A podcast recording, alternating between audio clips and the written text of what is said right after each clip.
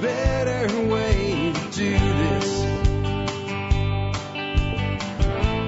Let me show you a better way.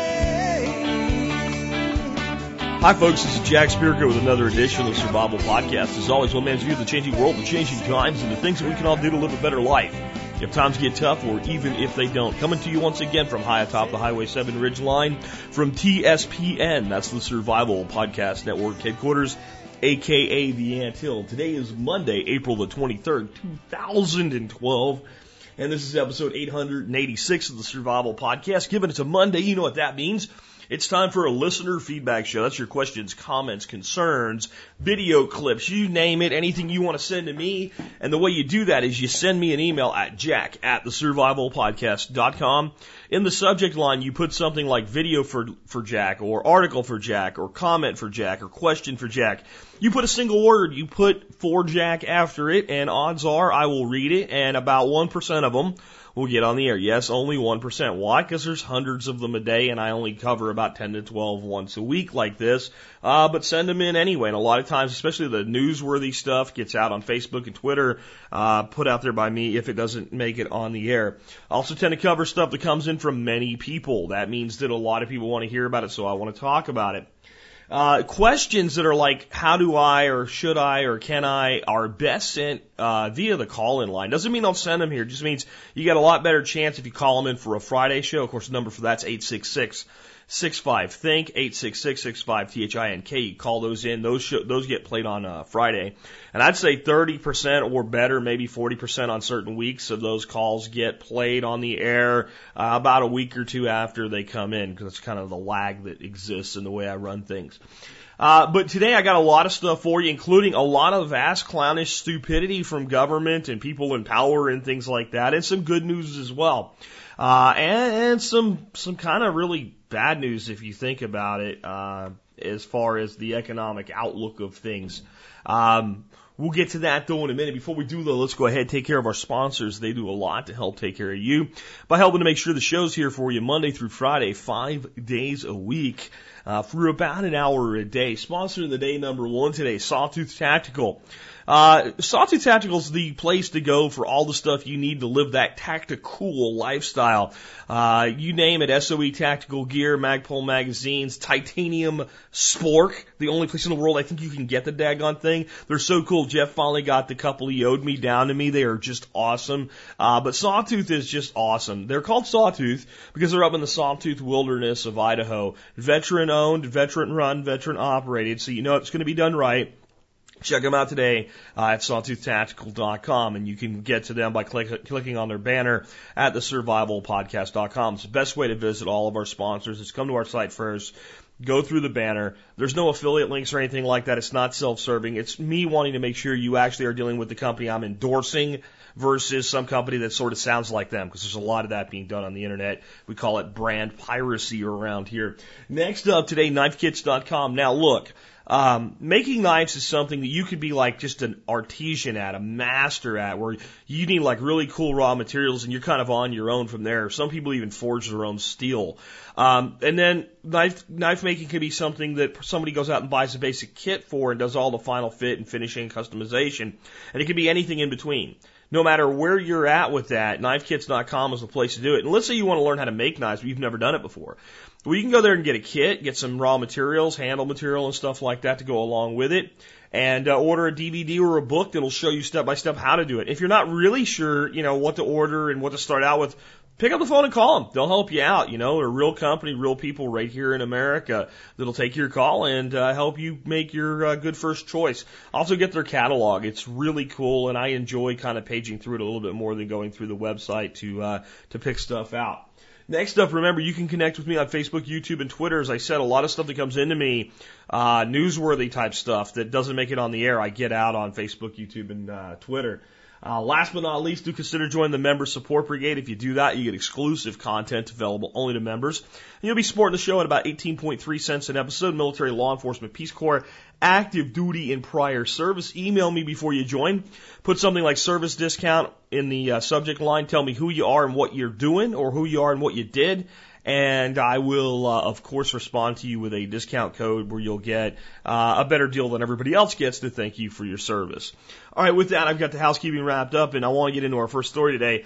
Um, I'm not going to come down as hard on the, the superintendent at this school as some people might think, but I do think he is an ass clown. Uh, I think it is an overreach. There's there's a group of guys here in Arkansas, of all places, called the Lawnmower Boys, and I'm going to tell you something very ironic about the fact that these kids are being punished for this.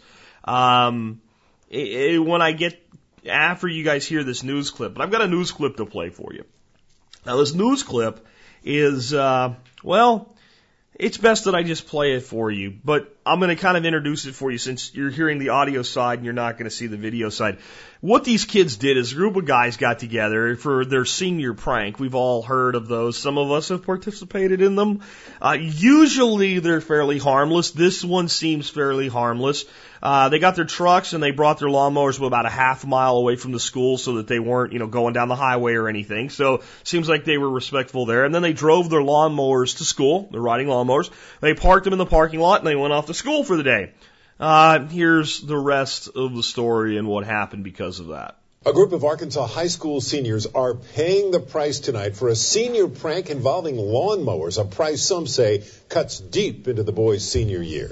Action News 5's Janice Broach joins us live here in the newsroom to explain. Janice? Well, the group is now known as the Lawnmower Boys. Eight seniors suspended for riding their lawnmowers to school, and the superintendent hopes punishing the boys cuts out any more pranks the rest of the school year.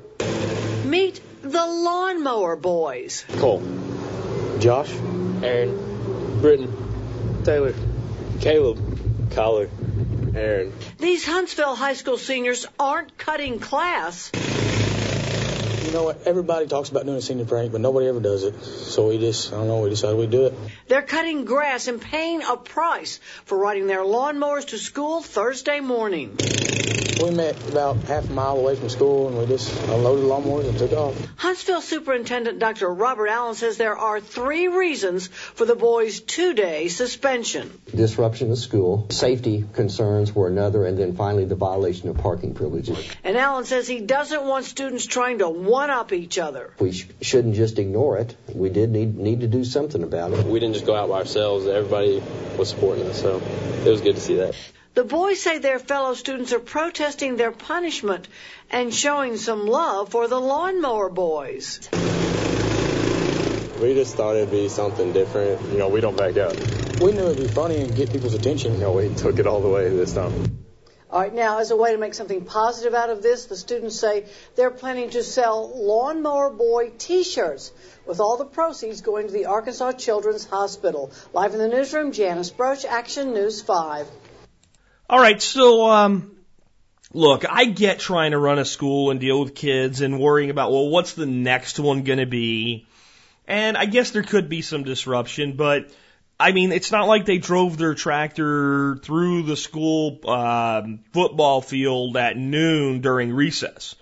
They drove their uh, their little tractors to school in the morning, just like anybody else would have done with their car.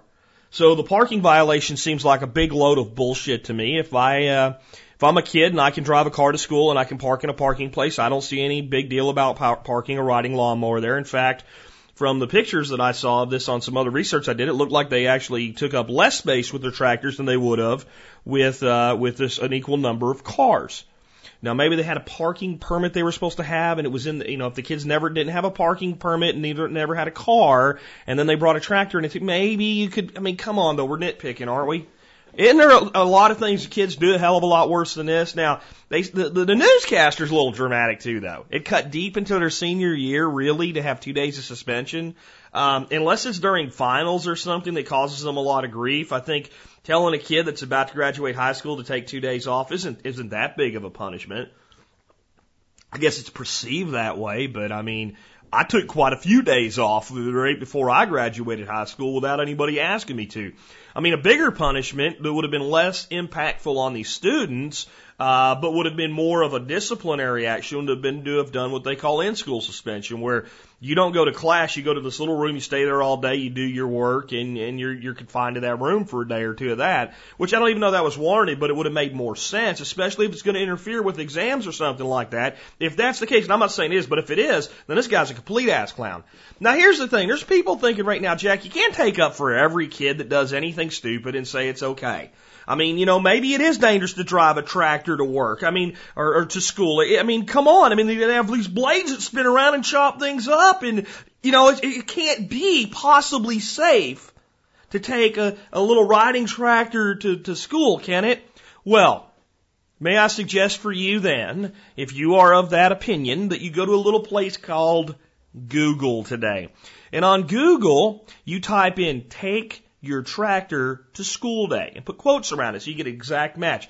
And you will find it literally hundreds of schools in this country right at this time of year have programs with 4-H and things like that in rural communities where the kids are encouraged to drive their tractors to work. And they don't bring little riding lawnmowers in. Some of them bring in great big ass John Deeres.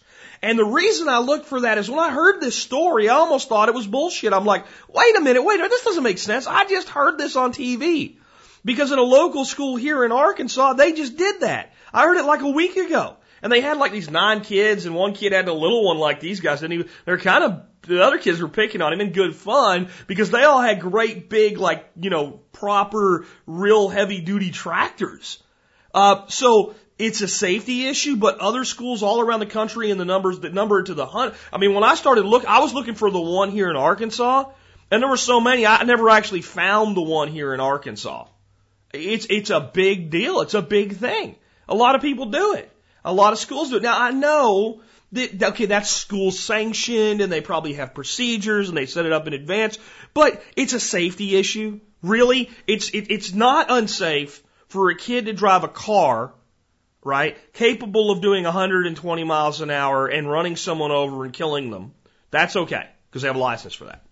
But, but it's dangerous for them to get on a riding lawnmower that does what, about seven miles an hour?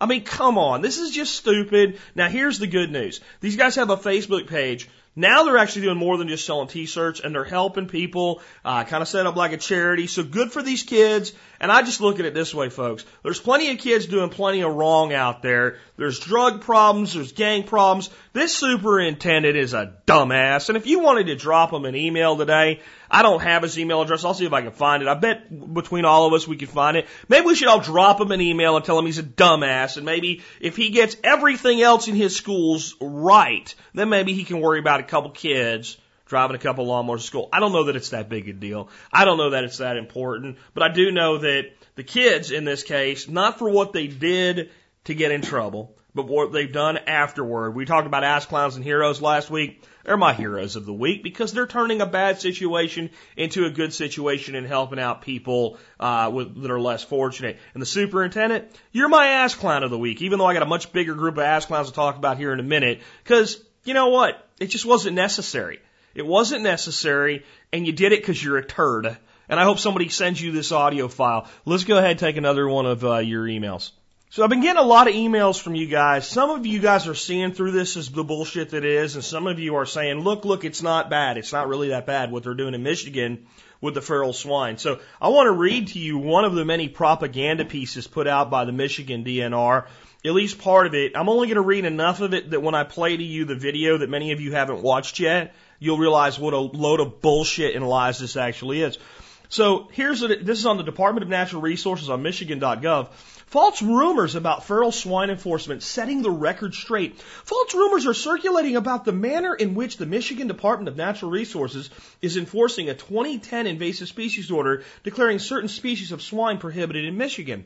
We'd like to set the record straight. Read on to learn about the facts about enforcement of the invasive species order.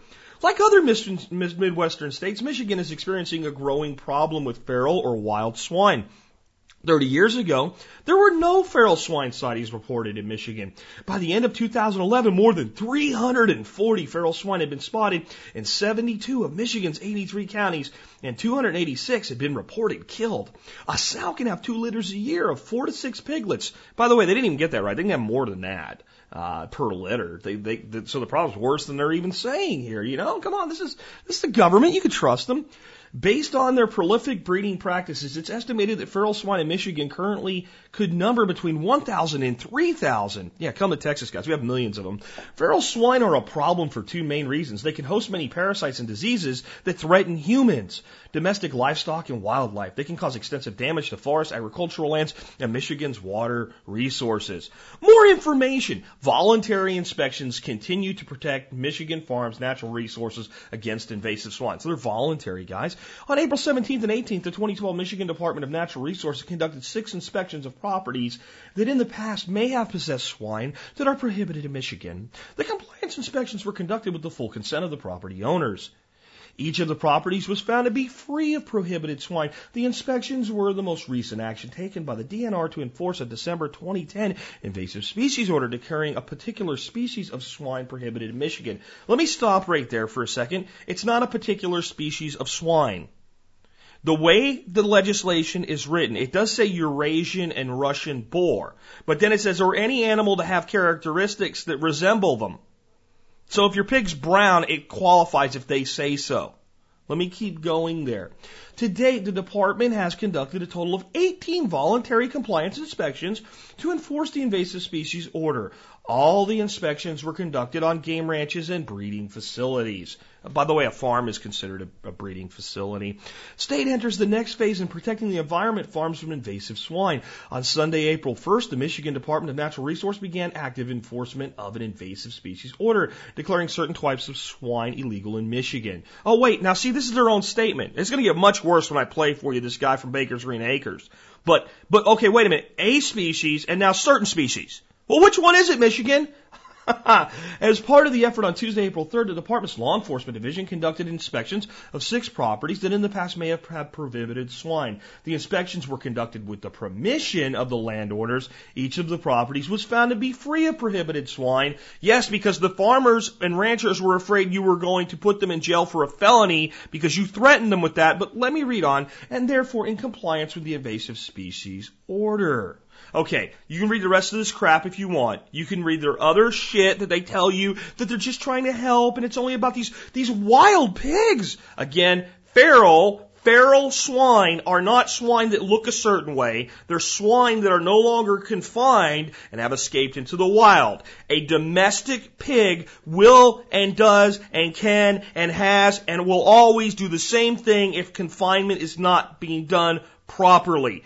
Period the end of the story. Oh, by the way, the idea that these hunting ranches, these pay for hunt ranches, and if you don't like the hunting behind fences, I agree with you and I understand that. But that they are the problem is asinine. I'm going to tell you why before, and nobody's even brought this up yet, but I'm going to tell you why before I play this. You see, we talked about eating feral hogs on Friday and I saved this. But the reality is I told you that a big old boar was really gamey and rank and nasty and didn't taste very good. So guess what? Guess what these people that breed these hogs specifically for hunting operations do with the boars? Do you want to guess? What do you think they do? What would make a great big Russian boar not taste so nasty when it weighs 250, 350 pounds and it's on a game ranch and you went out and hunted it? How could we do that? Hmm? I wish I had Jeopardy music right now. I know people are screaming it at the microphone. You castrate them. Yep.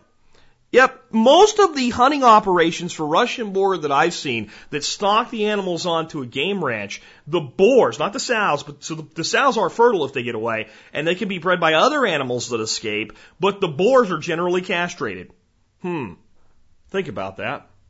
Think about that for a minute. But now, because I don't trust the government and I do trust farmers, I want to play to you the audio that I've recommended many times people listen to. People obviously aren't listening to it or watching it. So I'm going to play it for you here. Um, this guy is a great guy. This is guy's leading the charge here. This guy's named uh, Jerry Baker, or you know Mark Baker. I'm sorry, Mark Baker. He's been on a bunch of different radio shows, including the Alex Jones Show, telling his story. Here's a video about what really happened. I want you to remember everything I just told you that the DNR said. Voluntary inspections, etc. And I want you to listen to what this man has to say. And I want you to know they threatened him, but they've backed off because he's got, he's went and lawyered up. And he said, you ain't coming to my farm. And he's a tough guy, apparently. And maybe they're a little bit intimidated by him, but they want to get rid of his pigs too. His pigs are Mangalista hogs. A great big woolly hog. Sepp Holzer breeds these hogs in his Austrian place. They've been bred in uh, for, for, for many different uses for a long time. They were originally bred in Hungary in the 1800s by a duke or a, a prime minister, a czar or somebody like that was the guy that first bred them, and they wanted his, but they're backing off of him. And I think when you hear him talk, you'll understand why. So remember, they only did this voluntarily. Everybody was found to be in compliance and they only did it voluntarily and, and, they haven't done any arm raids or anything like that and they haven't strong armed anybody. They're just looking out for you and here's the rest of the story from someone you can trust. Like I said, I trust farmers more than I trust government.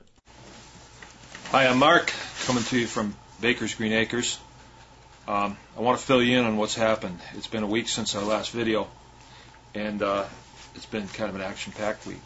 All right, I'm just going to cut right to the chase here. Tuesday, the DNR sent two men to the McKendrick farm in Cheboygan County, and uh, they asked to come on and inspect his farm for invasive species. He wasn't there. guy's name is Ron. He's uh, a tiler, and he lives down in Detroit most of the time. He tiles bathrooms for a living. They called him. He said, "Get a warrant." Uh, they tried to get a warrant. Evidently, they tried and could not. The magistrate would not give them a warrant. So they did the next best thing. They filed suit against Mr. McKendrick. And then they asked for a restraining order against him. And then they sat out in front of his house for the next three days with two pickup trucks with uh, a man in each truck, uh, a conservation officer. I don't have anything against those guys. Hey, they're guys that are under orders. They're told to be there, and they're there. I am actually told that they didn't agree with the orders they were given, but it's their job to do it, so they do it. Okay. Um, what we're having a problem with here is the uh, the upper ranks of the DNR, their command structure that's making this happen. Okay, then uh, that's uh, Tuesday that happened. Wednesday, Thursday, uh, they sat out there. On Friday, another farm, the David Tux farm in Fife Lake, which is in Kalkaska County. They're north of me about an hour. Um, his farm was raided at about 8 o'clock in the morning on Friday. Uh, six vehicles, 10 men, four uh, four wheelers brought in on trailers all the men were armed, and they they had a search warrant that was issued from the Lansing area, um, which is kind of strange. I didn't think that was even legal. Uh, they they must have a magistrate that they can get to issue warrants in any county down there in Lansing.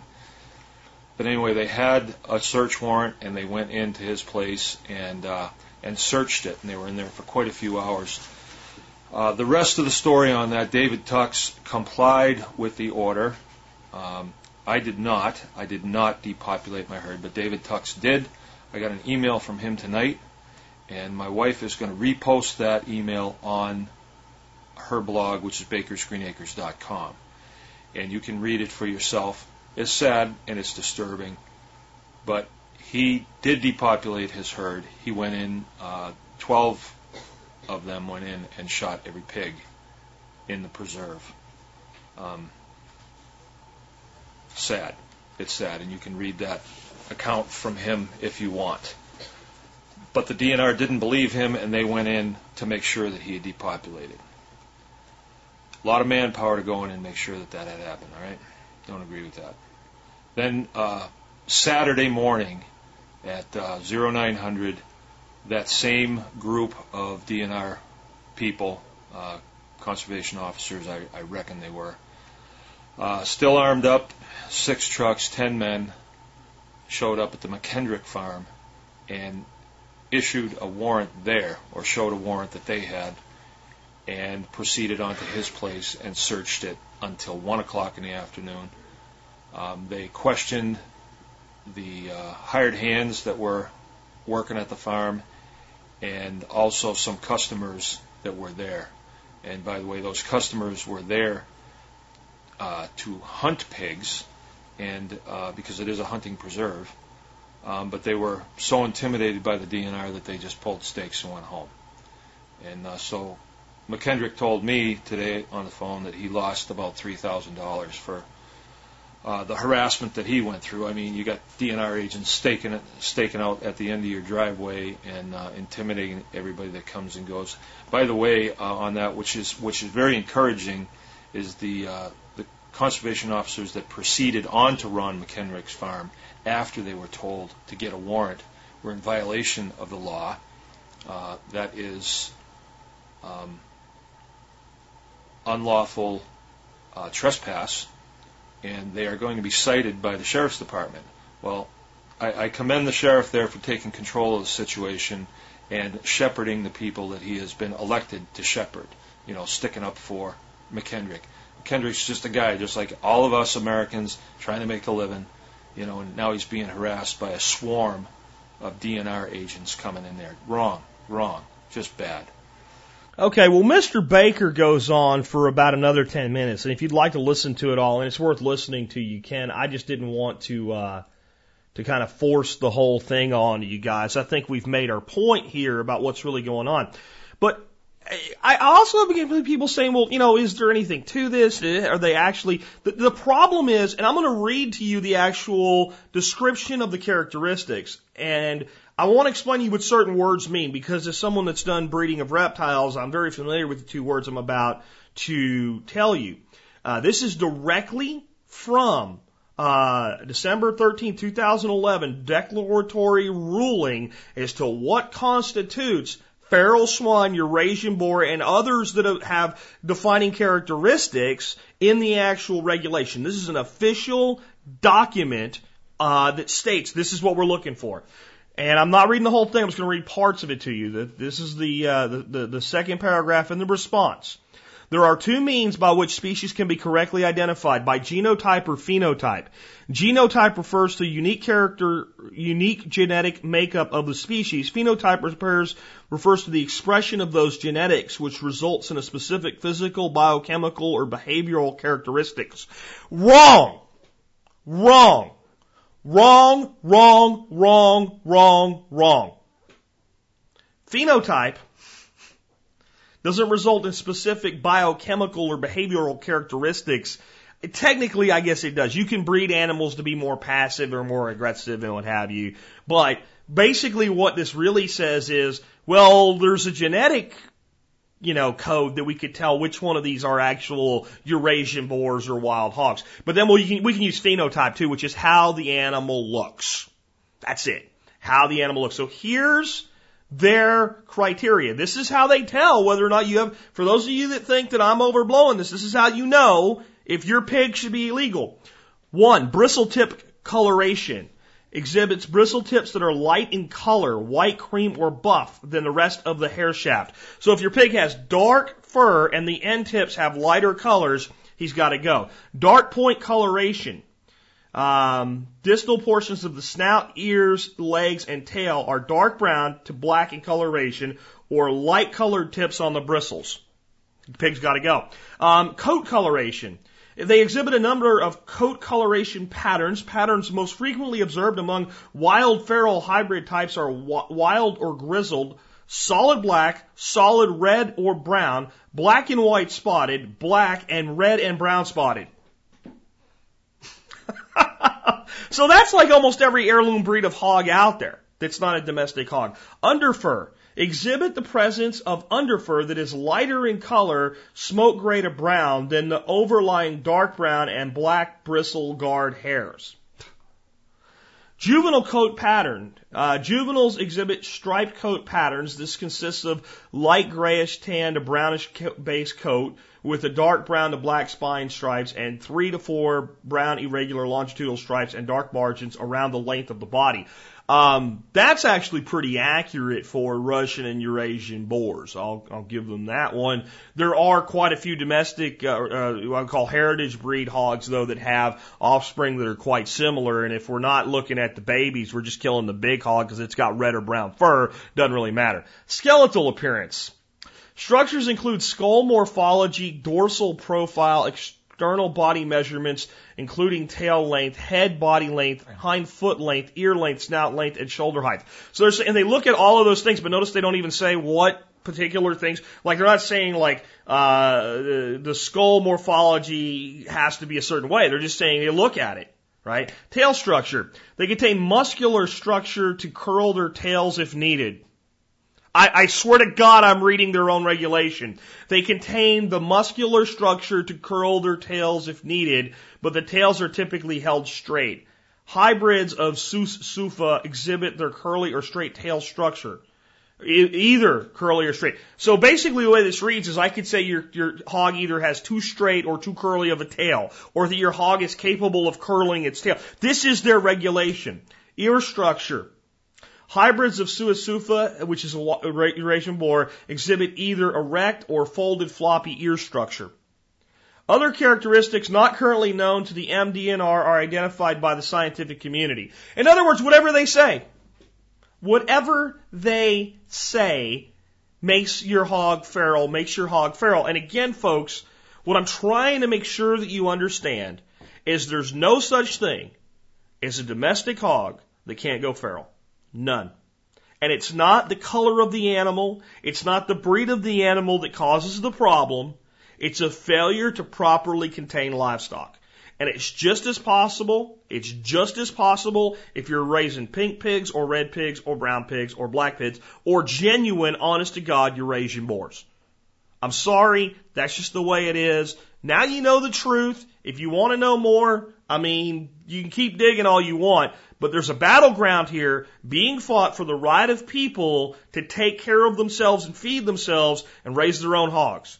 And if it can do it be done to hogs, it can be done to chickens, it can be done to cattle, it can be done to goats. Do you know there's feral goats? That'll be the next thing. Can't have goats, they go feral. Right? Uh, I mean, come on, this is not, this is not kudzu. It isn't. Right? It's not like, okay, well, if you grow this, because let's look at, look at kudzu. If we grow something like Malabar spinach, it can go invasive, sort of, kind of, but it doesn't really get that bad. It's a very similar plant in the same uh, phylum uh, as uh, as kudzu, but it's safe. And growing kudzu, uh, you know what happens if you live in the south when kudzu goes rampant, right? So there's a clear difference there. Pigs, it ain't so, and no act of government or statement by government can make it so. They can't make this any more true by by by putting it in text than they could by saying something like, the law of gravity no longer applies to human beings. If the Michigan Department of Natural Resources passed a law that said gravity no longer affects you, or screw it, the federal government passed that law, would you trust it enough to step off a skyscraper? And if you did, you deserve what's going to happen. You're going to plummet to your death and splat and die. This is, this is what this is. They've, they've redefined the entire meaning and structure simply because they're the government, they have the power and the guns to do so. So now you know the truth. Let's move on to something else before I snap a freaking gasket. So like many cities across the country, Baltimore, Maryland, shocking, Baltimore, Maryland, the heart of liberal idiocy, is going broke. They're out of money. So what are they going to do? They're going to turn their fire trucks into rolling billboards. They want to put advertisements on the fire truck. Yeah, so your fire truck's rolling down the road going to save lives. It also advertises and they charge somebody to put the ads on there. I, I think that's kind of asinine in of itself. But it gets even worse. Who's the first company they want to sign up to advertise? PETA. PETA, the company that kills more dogs than you can possibly imagine. PETA, the company that says they're for the ethical treatment of animals, but they ordered a walk-in freezer to handle all of the dogs that they were saving by euthanizing. PETA, who wants us all to be vegetarians like they are, PETA wants to put a picture of a hot chick in a red bikini on the side of a fire truck so they can drive it past your three or four year old kids while you're driving down the highway and it says vegans are hot. You might think I'm ready to snap a gasket about the PETA thing. It annoys me because let's face it, people from PETA are annoying. Uh, the whole concept that we can sell veganism by uh, putting hot chicks uh, either in uh, scantily clad clothing or being naked but hiding certain things. Uh, people like Alyssa Milano, you just are a bunch of freaking idiots. Prove it on the facts, folks, or go away. And if you want to be a vegan, fine. If you want to be a vegetarian, fine. If you want to be lacto-ovarian, vegan, or vegetarian, whatever you want to call it, fine. I don't have any problem with it. If you want to promote your message, I don't have any problem with it. But quit sticking half-naked chicks in my face like that's going to make me put my ribeye away. But that's not really the issue here. I don't really care about PETA in this. Shocking as it may be. Not really a big deal. Um, Baltimore's so broke they got to sell the side of their fire trucks as billboards. That's what, see, and people are all the PETA people that are making chicks and no, no, no. Baltimore, Maryland's so broke they have to pimp out their fire trucks to keep the fire trucks rolling down the road. This is the real story.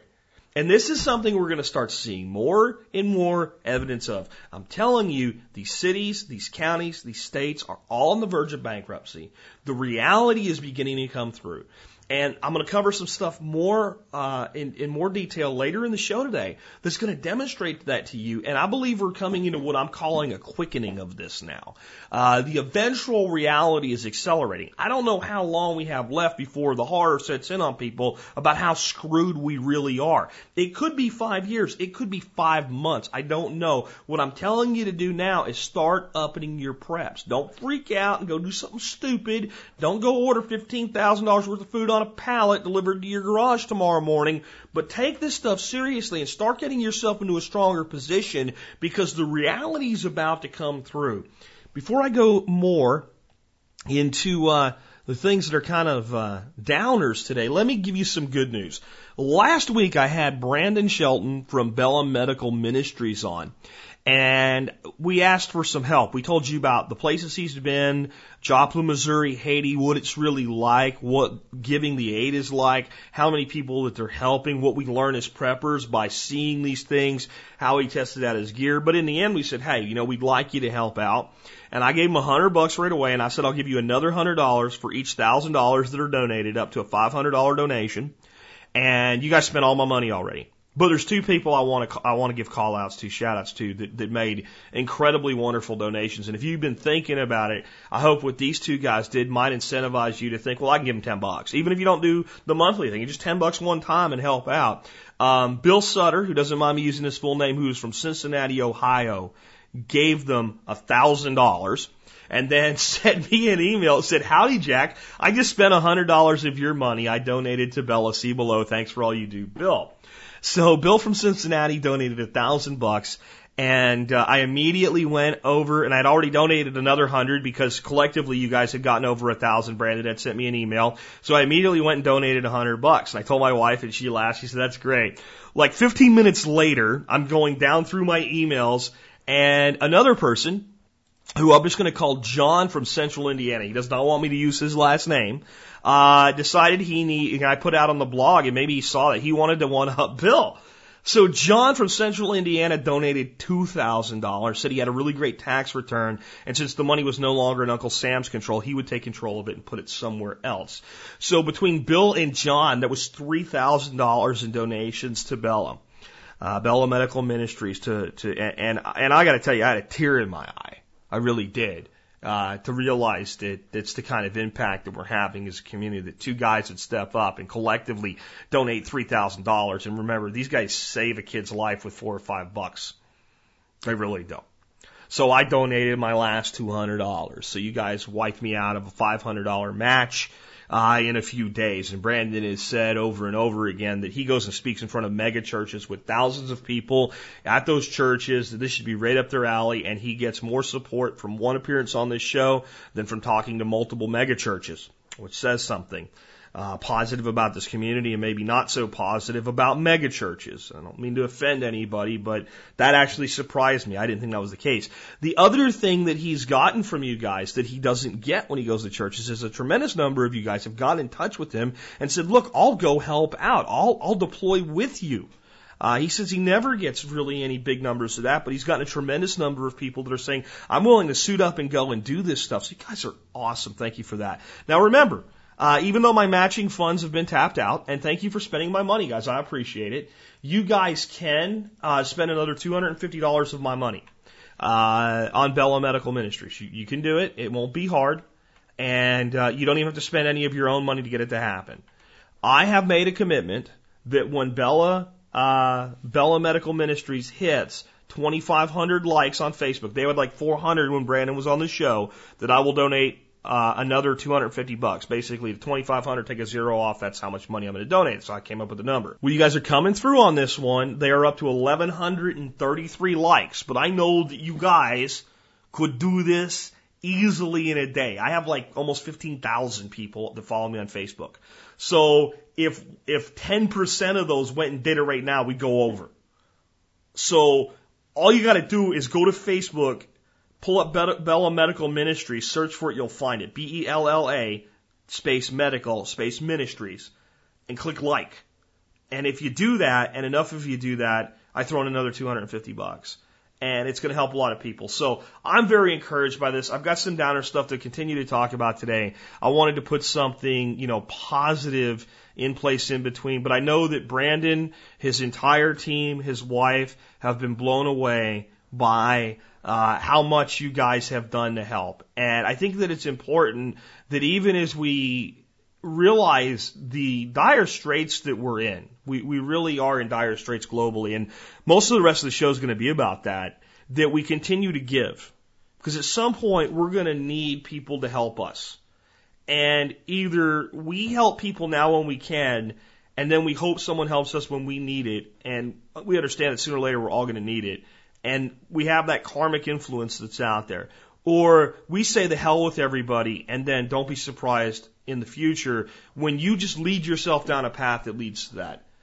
I don't care if you donate to Bella. That's not important. I care that you help and support someone in some place and some good cause out there. I just know that they're a good one. And I think it's important we stay that way.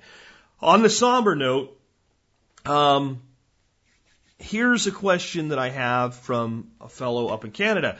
My name is Jeff. I live in Nova Scotia on the east side of Canada. I've been listening to your show regularly for a year now. It's made a real difference in my family lifestyle. Because of you, my wife and I have purchased a three quarter of an acre of land with a 125 year old Acadian home in rural Nova Scotia. We're in the process of renovations, putting in gardens, composting, etc. Thank you for your podcast. You've making a difference. Question, how do you see the coming U.S. economic collapse affecting Canada? Is Canada coming along with the U.S. for the ride? Or are we on our own death spiral? Uh, maybe just a slightly different timetable. Our housing market seems to be okay here in Canada for the time being. We are not plummeted, pummeled every day about our poor economic conditions. From a worldview, they say Canada seems to be better prepared economically than most countries. Question two, when the U.S. economy has its major collapse, do you expect an exodus from the U.S. to Canada as people try to fend for themselves? Here is a link to Canada's debt clock for your information. Okay. See, this is the problem that a lot of people have. And it's not just people in Canada, it's people in America that say, well, I live here or I live there. And it's people uh, in, in Central America. Uh, it's people all over the country. Well, um, you know, in Canada right now, each one of their taxpayers is on the hook for uh, 16 grand, so they're actually not that far behind us. Their debt is not anywhere near the runaway proportions of the United States, but they have debt. Uh, so that's not going to help them. Uh, but here's the bigger thing. This is what I don't think people are understanding. It's not a coming U.S. economic collapse. And if I've led you to believe that the problem is that the U.S. economy is going to collapse, and that's the problem, and it just exists that way, I have not done a good job of explaining this.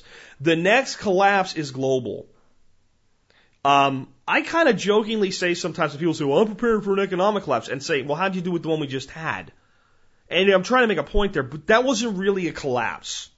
It was a massive contraction and an almost collapse. It was an almost collapse. It was a, it's a, it's a depression. Whether they want to admit it or not, it's a depression. And the only way that they've kept it from not being mathematically a depression is by printing money and by making the Federal Reserve. Last year, the Federal Reserve accounted for 16% of the GDP. No, 19% of the GDP. Uh, it typically accounts for about 6% of the GDP. GDP growth last year was about 1.2, 1.3%, something like that total, which means the actual number is a 12% drop in GDP. And we are in a depression right now. but not a collapse. A collapse is where people find that money no longer functions or functions at such a low rate that you need tons and tons of money. We're into a hyperinflation or the money actually completely locks and seizes up and stops the flow. An economic collapse is when people can't get the stuff that they want even if they have money. Whether it's because the stuff's not there or because people won't take the money for the stuff and you're into a barter economy. Uh, an economic collapse is when the system itself is not just in default, but in actual failure.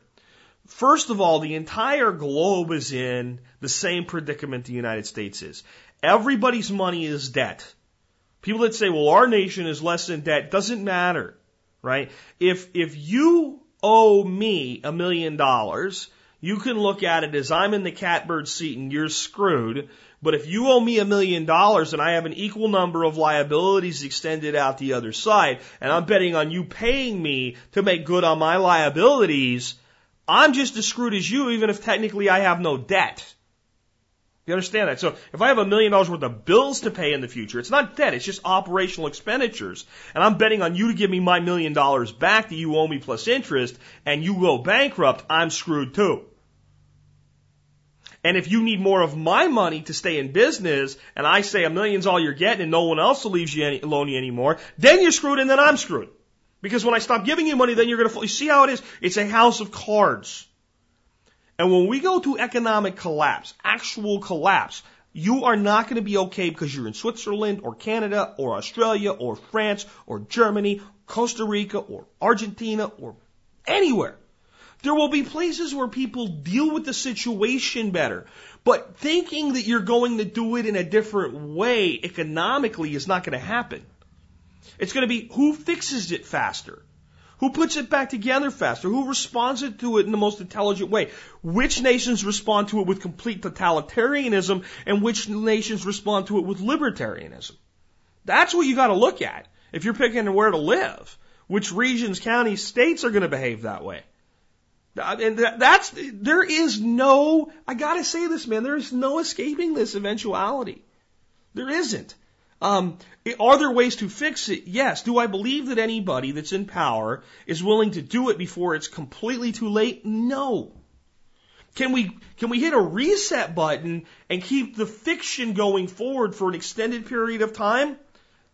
Yes. Might that happen? Possibly. Do I believe it's highly likely? No.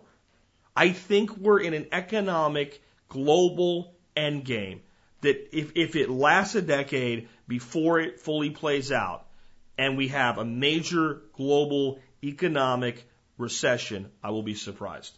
And if it, we, if we do avert that in the next decade, if we do, some major shenanigans will be used to create it and it will lead to an eventual collapse that will be even worse. Because the, the, the, solution to the problem right now is a complete change of the structure of the economic system. The current economic system is structured in a way where it must eventually collapse on itself. It cannot go on forever. It is absolutely mathematically impossible for it to go on forever. And the longer that it runs, the bigger that it gets, the more there is to fall in on collapse upon itself when we get to that destination. If we had dealt with this problem in 1971, 1972, 73, 74, 75, in that range, when they were closing the gold window and making gold available to the public if we had dealt with the problem then, and change the structure then back to a more honest monetary system or something with a stronger cap on the, on the, on the expansion of money and gotten off a debt-based economy and started to seriously reduce the debt of the United States and increase its monetary production from a true standpoint. So you can increase the monetary supply if you increase the economic output equally. Right? That's prosperity. But instead, instead, we punted and then in the 80s, it became evident that Social Security was, security was going to go broke. So Ronald Reagan said he lowered taxes while he jacked up Social Security, the biggest tax increase ever in the history of the country, and punted again and said he saved it where all he did was defer the eventual outcomes. There is over a hundred trillion dollars in unfunded liabilities in the United States between now and 2050. And don't think we have to get to 2050 for that to be fully realized. We are in a population swing where the number of people of working age is in decline and the number of people in retirement age is in ex- rapid expansion. And even of the people of working age, we are at a time where never has there been a time where more able-bodied people were on government assistance. And seldom has there ever been a time where more able-bodied people were out of work completely. I hate to put it that way, but don't think for one minute that you're going to avoid this problem with geography, including our good friend Carson from Canada that always says he thinks he's in a good place because of the oil shell. Um, man, it's not that simple. It's not that simple. When one major player truly collapses, and I want you to understand this, it doesn't have to be us. It could be the Eurozone, and then we'll go too. It could be Asia.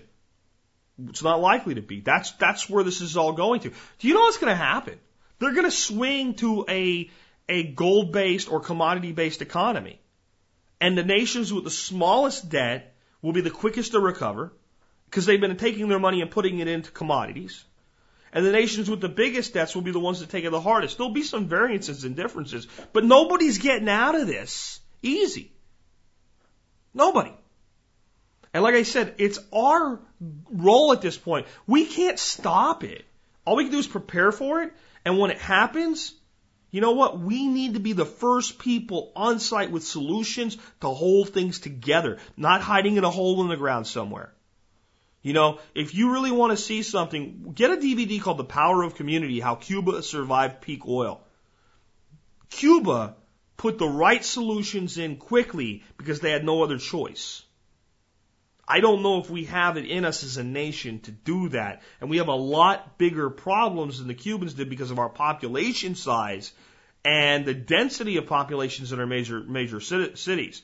The other thing we need to do is we need to continue on the concept of local food production, protecting our local farmers, expanding urban agriculture. We're gonna need it. The first thing that's gonna become scarce when this thing becomes a reality is gonna be food and medicine. I'm telling you right now. If you don't believe it, turn the TV on and wait till you hear the announcer say Greece, and at that point, stop what you're doing and pay attention. Or just Google Greece food crisis. Google Greece barter economy. You can see our future in that one small nation. And if people say, well, they're just, they're not that big, and you know, I mean, we're going to be fine, and we, we all we're the U.S.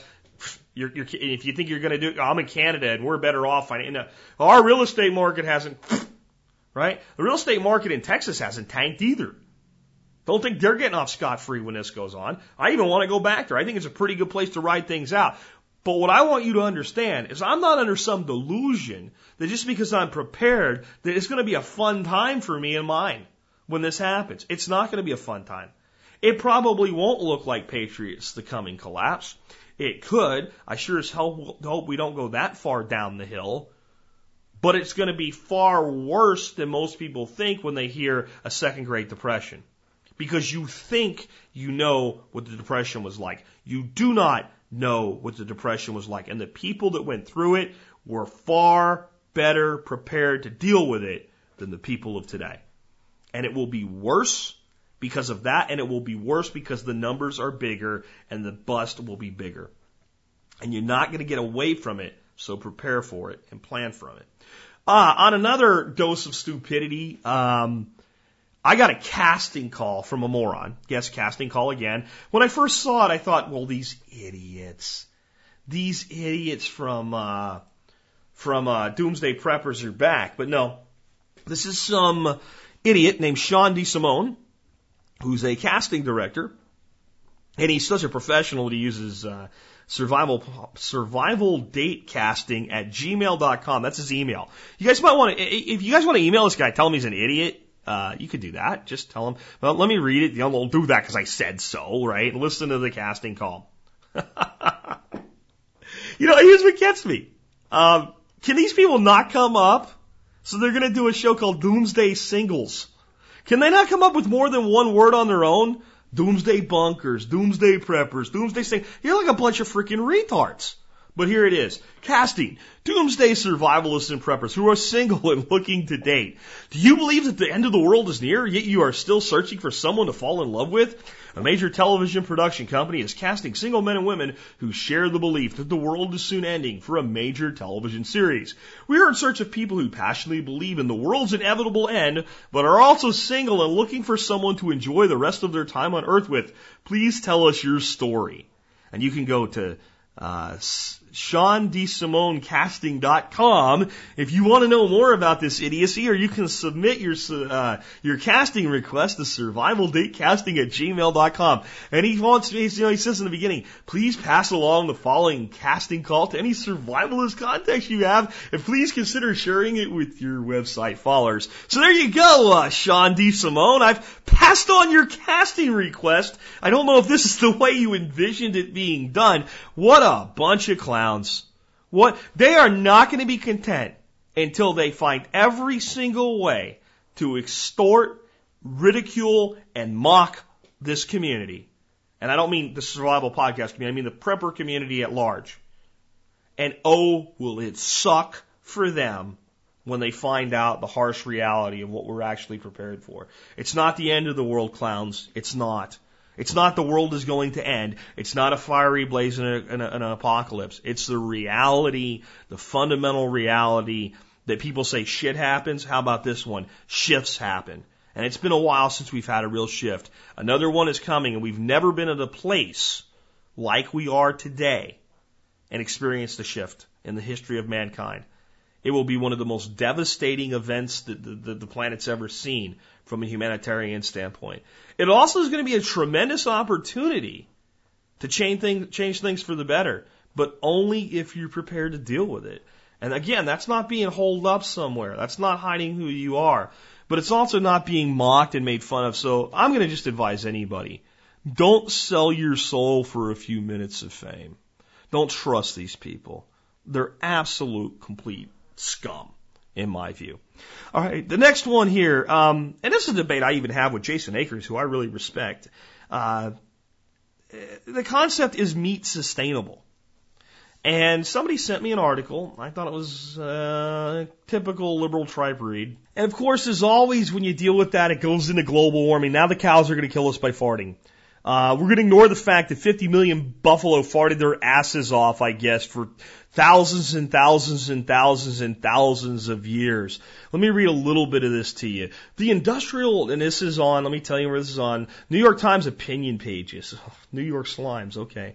The industrial production of animal products is a nasty business. From mad cow, E. coli, and salmonella to soil erosion, manure runoff, and peak slime, factory farming is the epitome of a broken food system. There have been various responses to these horrors, including some recent attempts to improve the industrial system, like the announcement this week that farmers will have to seek prescriptions for sick animals instead of regularly feeding antibiotics to all stock. I like that one, by the way. I think that is a good improvement.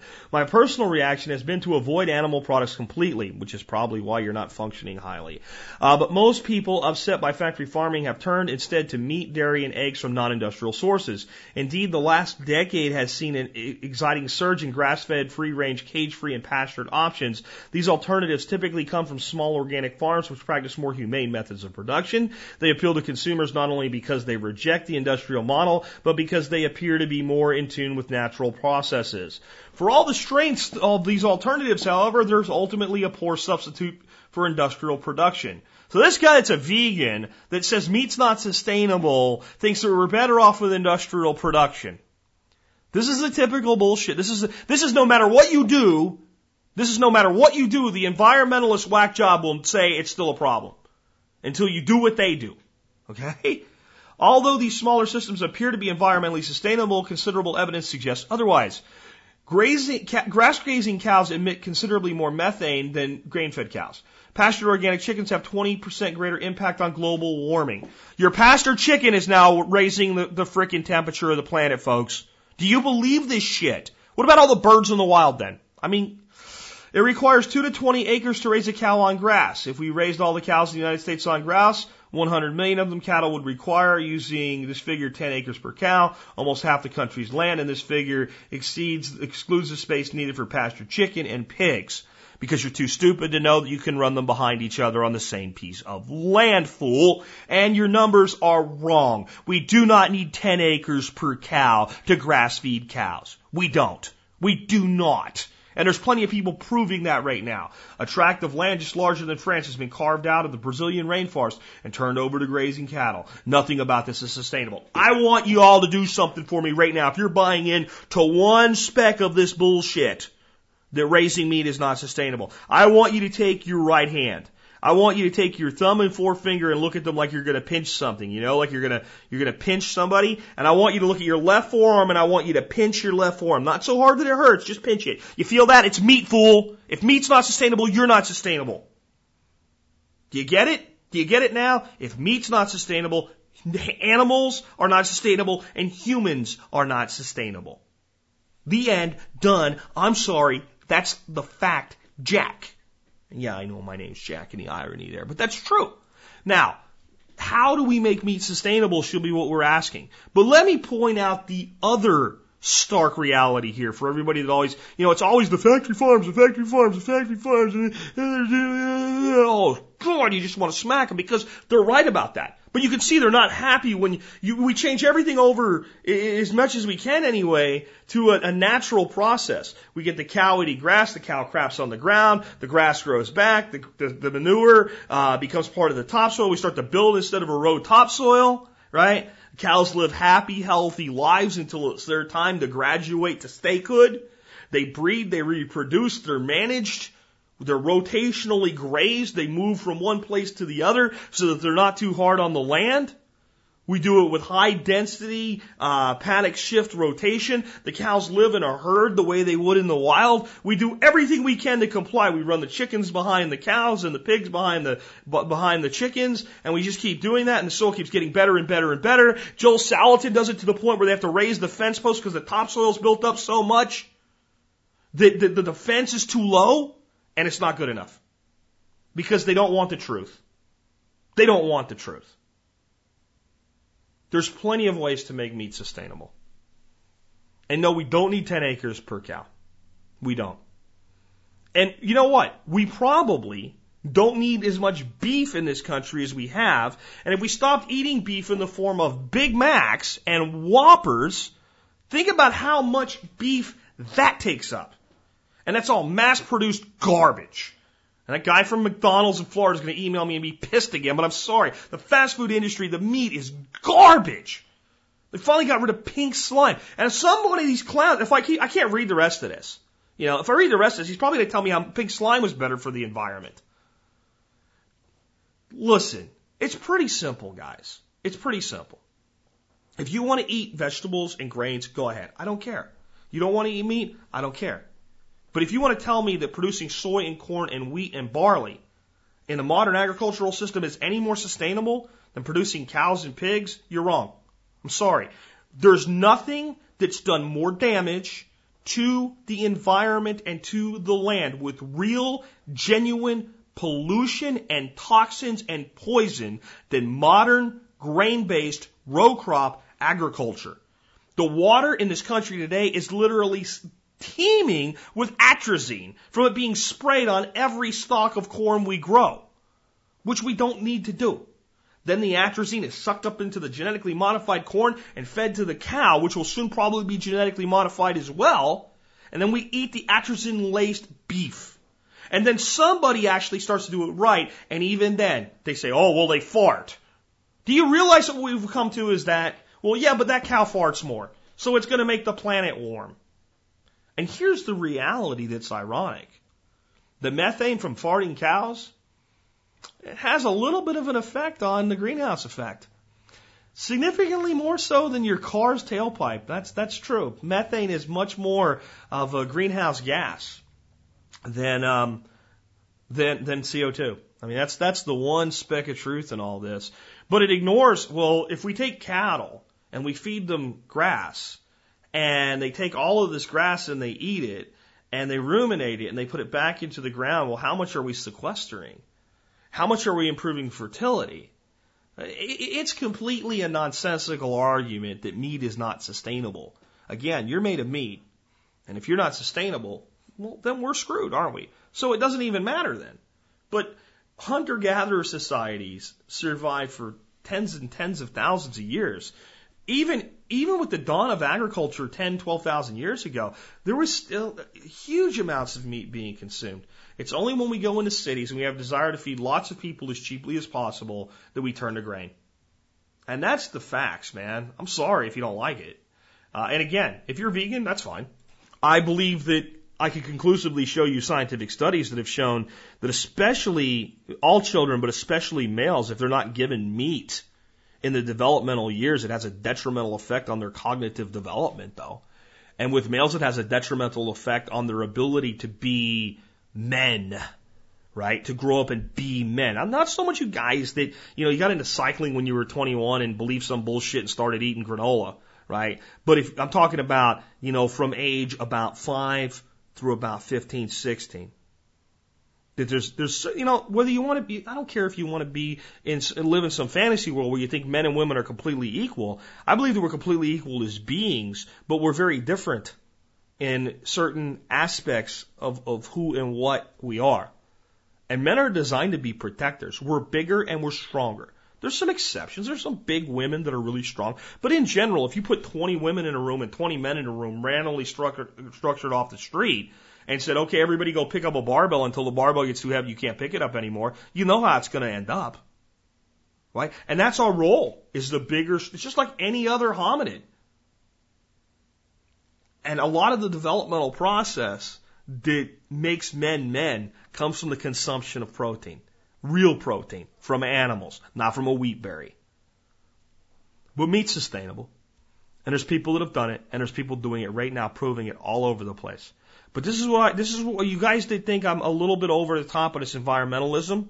This is what I'm trying to tell you. They're not concerned about real problems. They're concerned about this fake problem, this global warming bullshit problem that is about solar cycles, not CO2 and not methane.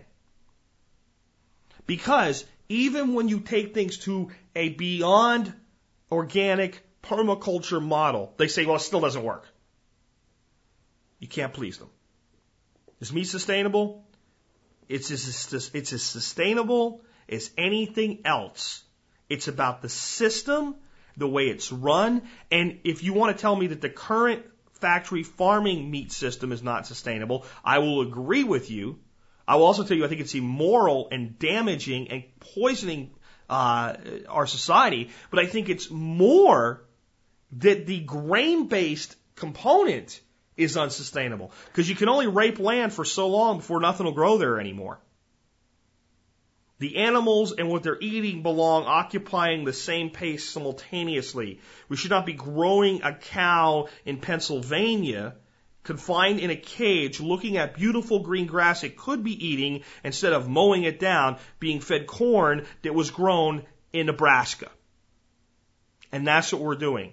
And yes, that is completely unsustainable. And eventually, we're going to see how unsustainable it is, but it's going to be an economic failure that's going to show it to us. So, regardless of what these greeny weenies say, we should be proving that this stuff can be done ourselves. Because at one, one day, one day we're going to need to be able to do it. And we're not going to be able to start from scratch on that day. We're going to need to be well ahead of the curve. Um, I got an article, not, I guess last week, uh, that Reuters was had put out an article that said more U.S. cities are set to enter default zone, and it spawned me to write an article about this on trtam.com. That's the real truth about money. It's a financial blog that I blog on occasionally. And this is, I'm going to read you my article, and you can read their source article if you want to. I'll put a link to mine and a link to theirs in the show notes. As usual, mainstream media is only about two years behind by modern survival. That's me. Um, Reuters just published an article called More U.S. Cities Set to Enter the Default Zone.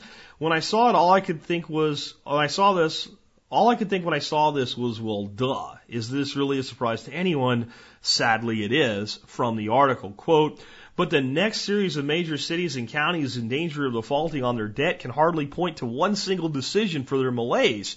Whether it be Detroit, Miami, or Providence, Rhode Island, their problems have a lot more to do with financial policies that put them on course to live well behind their, beyond their means. End quote. When I read when I read stuff like this, the sarcasm just pours out of me. I want to shout, "Really? Really? Are you telling me that the government borrows money to pay for what it can't afford and eventually the bill comes due?"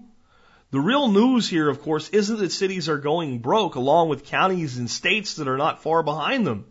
If you read TRTAM and listen to the Survival Podcast, and you've been hearing that for two years now, to me, we're starting to entering a, entering the quote point of acceleration end quote I've been talking about for so long.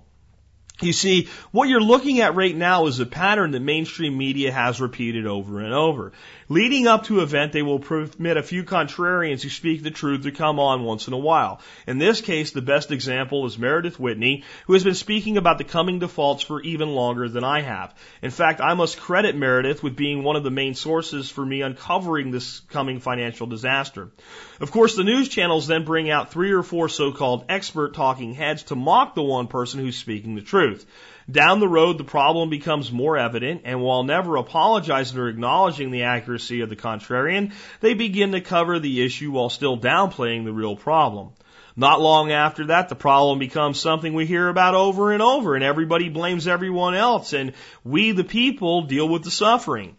So to me, it's important that we watch the coverage of this issue closely. Trust me, the more mainstream coverage it gets, the closer we are to the point where the problem comes to its unavoidable conclusion as a raging economic storm. When it does, the politicians will showboat and blame, but they'll have no solutions. Everyone will act shocked and tell us something completely stupid like, quote, no one could have seen this coming, end quote. In summary, there's a major global recession on the way, and the municipal bond defaults that are coming may very well be the catalyst that sets it off. One thing we can say for sure is it isn't going to help anything. The last line from the Reuters article says it all. At an industry conference last month in Philadelphia, Richmond said, a lot of easy fixes are gone. Well, indeed they are. In fact, I would put it more accurately and I would simply state there no longer are any easy fixes. Austerity at the state, county, and city level is on the way, and likely federal level austerity isn't far behind. This is not a time to let your smile be your umbrella. If you do, expect your, that sooner or later your ass will be soaking wet. That's my article, and you can read the Reuters source article by linking over from there. This is what I'm trying to get across to you guys. People like me have been saying this for years and years. And some people like Meredith Whitney have been saying it for longer. Meredith thought that this was all going to come to a head in 2011 and 2012. It didn't. And then she got even more mocked. And that's why I don't like people setting timelines. Because we really don't know how long they can keep the inflated monopoly game running. So it doesn't change the fundamentals that Meredith always pointed to in her commentary on this, and no one can say that this isn't happening. So now Reuters is saying, hey, um, yeah, um, more cities are going to go bankrupt, but it's all okay, right? It's it's fine. When the mainstream media starts to honestly report on anything, even if they're only reporting a little tiny piece of it, that means that we've now reached a point where the, the, the, problem is so in people's face they can't ignore it any longer. And now they're starting to worry like they want to be the one that these, these reporters are going to be one of the ones that, that talked about it first. And they don't want to look like they ignored it, even though they did ignore it for five years or more. I mean, is it really a surprise to anybody that cities and eventually counties and states are going to go broke? Can you, can you not look at all of the borrowing, all of the spending, all of the way that they've been living all the way they've been mortgaging their future and see that sooner or later that has to happen? I mean, come on, folks. It's, it's on the way and it's why I keep telling you to be prepared. Now, with all these financial problems that we're having all over the place, you would think that, um, you know, banks would be thinking really carefully about driving business away. But apparently, the idiots at Bank of America have found yet another way to piss off the general public, uh, at least the gun owning members of the general public and Second Amendment supporting members of the, uh, uh, the general public, and give them yet another reason to tell Bank of America to cram it up their cram hole. By the way, the first person that can email me today and put in uh, answer as your subject line. First person and tenth person, I get that from free MSB. If you can tell me the movie that Cram It Up Your Cram Hole came from, and don't cheat and use Google. If you don't know, you don't know. All right. So uh, anyway, uh, if you send me that and your name and your email address, uh, I will give you a free MSB to the first and tenth uh, respondent to what movie Cram It Up Your Cram Hole comes from. But I think we should be telling Bank of America to cram it up their cram hole. Bank of America tells McMillan Group to find another banker. Apparently, Bank of America is no longer willing to provide banking services to McMillan Group Limited, a leading maker of gun stocks and an important supplier of stocks, rifles, and other hardware to our U.S. Armed Forces. Apparently, it's not good enough that McMillan builds products used by troops that safeguard our freedoms. Here's what went down. In the course of an account analysis, a senior VP of Bank of America confirmed that Bank of America wished to cease doing business with McMillan because the Arizona based company now builds rifles, not just stocks and accessories. The details of the fallout between B of, B B of A and McMillan were outlined in April 19th in a post by Kelly McMillan on McMillan's Facebook page. Here's the text of McMillan's announcement regarding Bank of America. McMillan Fiberglass Stocks, McMillan Firearms Manufacturing, McMillan Group International have collectively uh, been been collectively banking with Bank of America for 12 years. So he's a 12 year customer of Bank of America. Today, Mr. Ray F., Senior Vice President of and Marketing Manager, Business Banking, Global Commercial Banking. You know, the more names you give a person's title, the bigger full of bullshit they are. This is the guy's title: Vice President, Market Manager, Business Banking, Global Commercial Banking. What an ass clown. Came into my office. He scheduled the meeting as an account analysis meeting in order to evaluate the two lines of credit we have with them. He spent five minutes talking about how McMillan has changed in the last five years and become more of a firearms manufacturer than a supplier of accessories.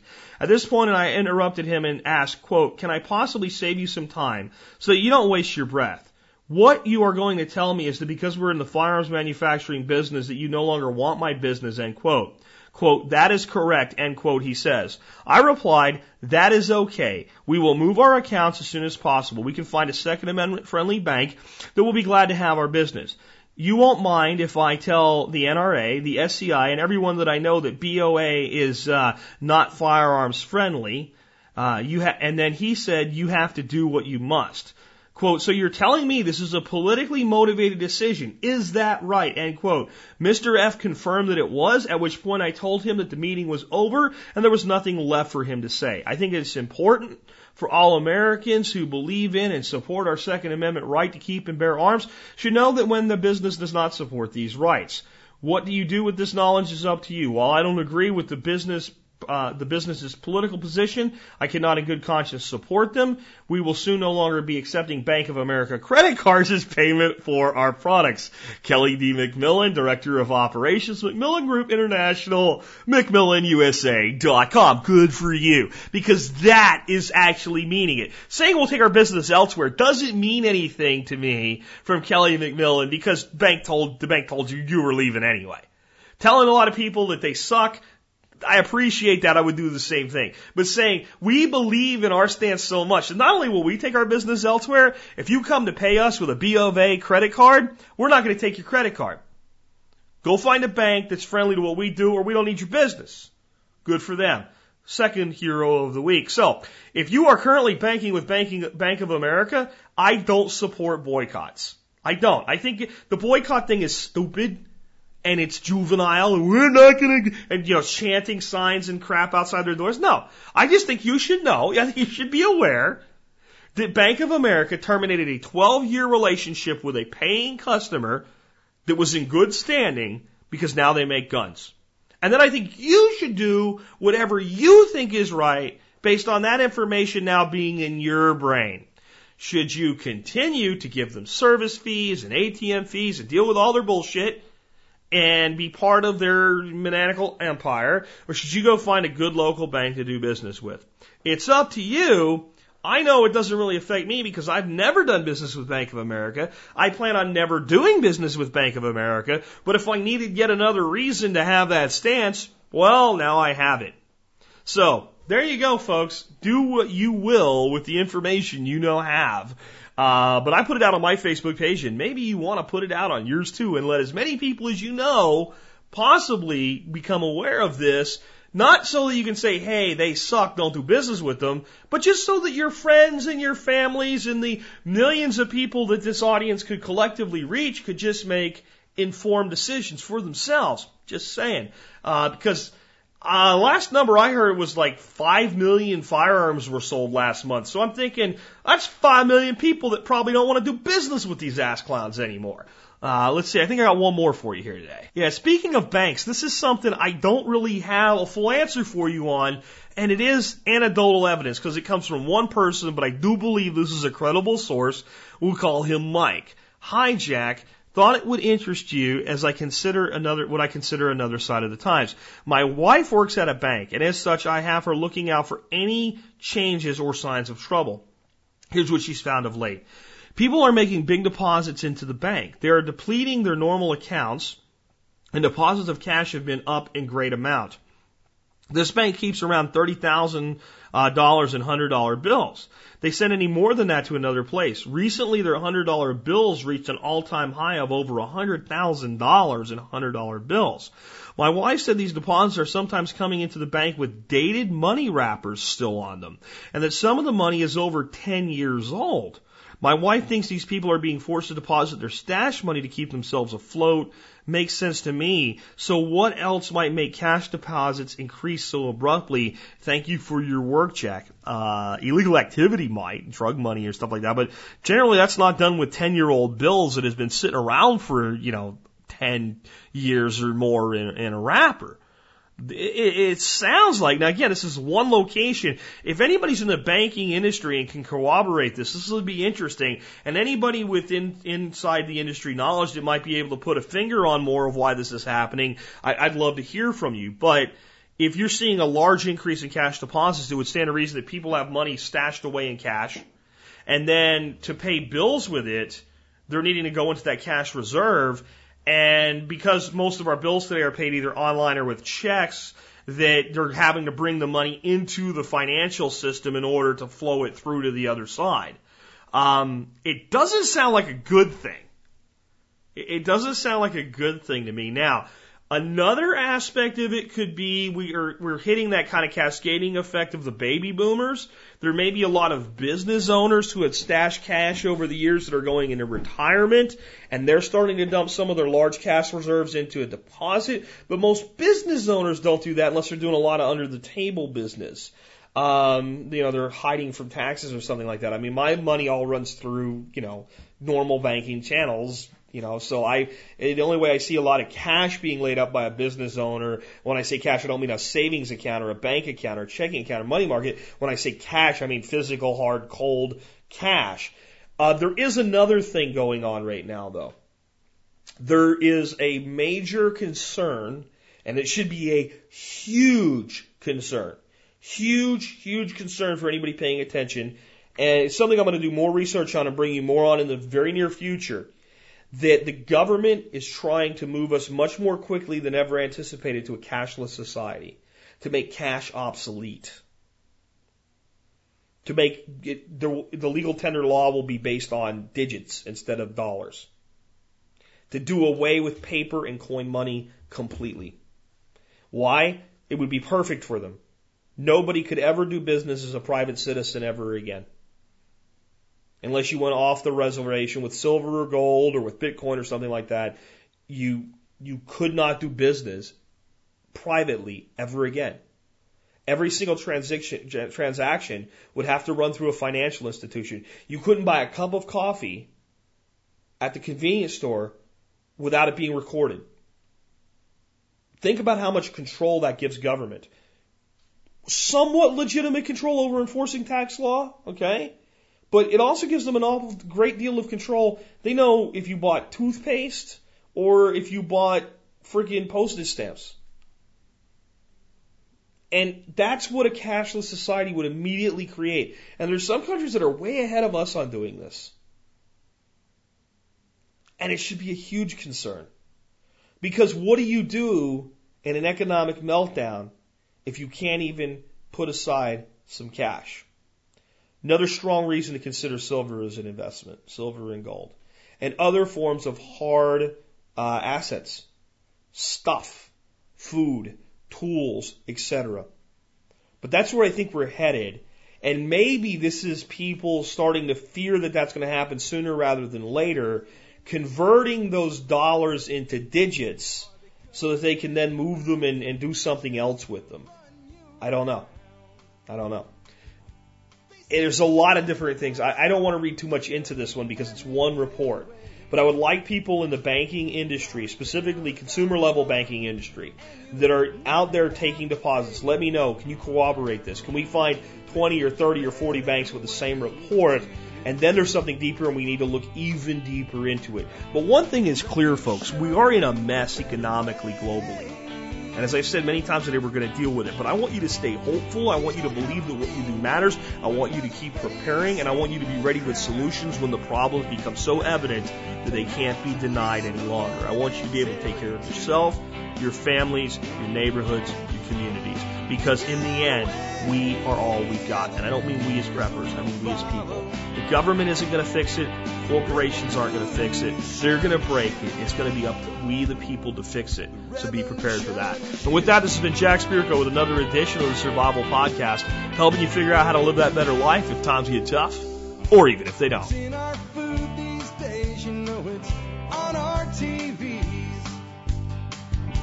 Sometimes we forget we are what we eat. I don't know the answer. It's like there's nothing I can do. It's the price we pay, I guess, when we follow all the rules. There's a better way to do this. Let me show you a better way.